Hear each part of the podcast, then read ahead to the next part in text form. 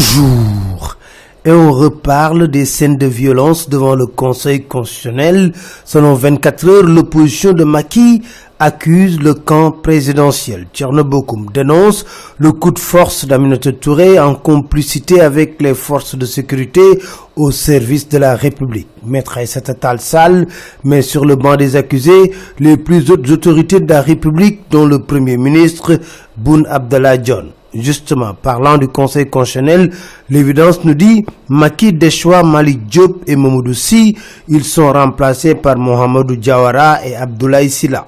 Toujours inféodé à tous les régimes, le témoin s'interroge faut-il brûler le Conseil constitutionnel? En tout cas, les échos nous disent, pour une présidentielle transparente, le front de l'opposition monte au front. Une descente au Conseil constitutionnel est prévue, des manifestations en vue et une grande mobilisation pour Khalifa Sall.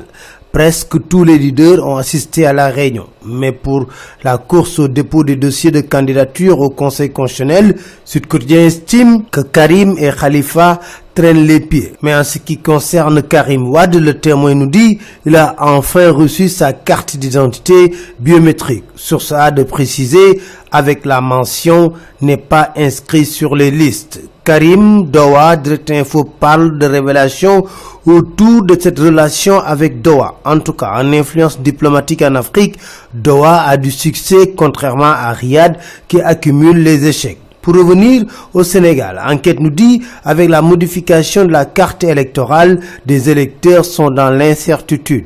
En face de tous ces problèmes, la tribune nous dit, l'opposition dévoile son plan de guerre. Quel plan de guerre pour combattre la corruption dans la gendarmerie? L'AS nous dit, Chersen brandit le bâton. Le général annonce de sévères sanctions contre les gendarmes corrompus. Autre décision attendue, le commandement de la brigade nationale des sapeurs-pompiers qui, selon l'observateur, est devenu pomme de discorde entre généraux et colonels. Mbaye John a été désigné nouvel administrateur provisoire du Crédit Mutuel du Sénégal avec la bénédiction des autorités monétaires de l'Union. Sur ce nous dit, c'est un homme du Sérail. Les échos nous font remarquer que les députés candidats ont tous boudé le marathon budgétaire et pourtant ils vont hériter du budget en cas d'élection. Moustapha Nias est devenu Monsieur Tessente. C'était tout, merci. Très bonne lecture à tous.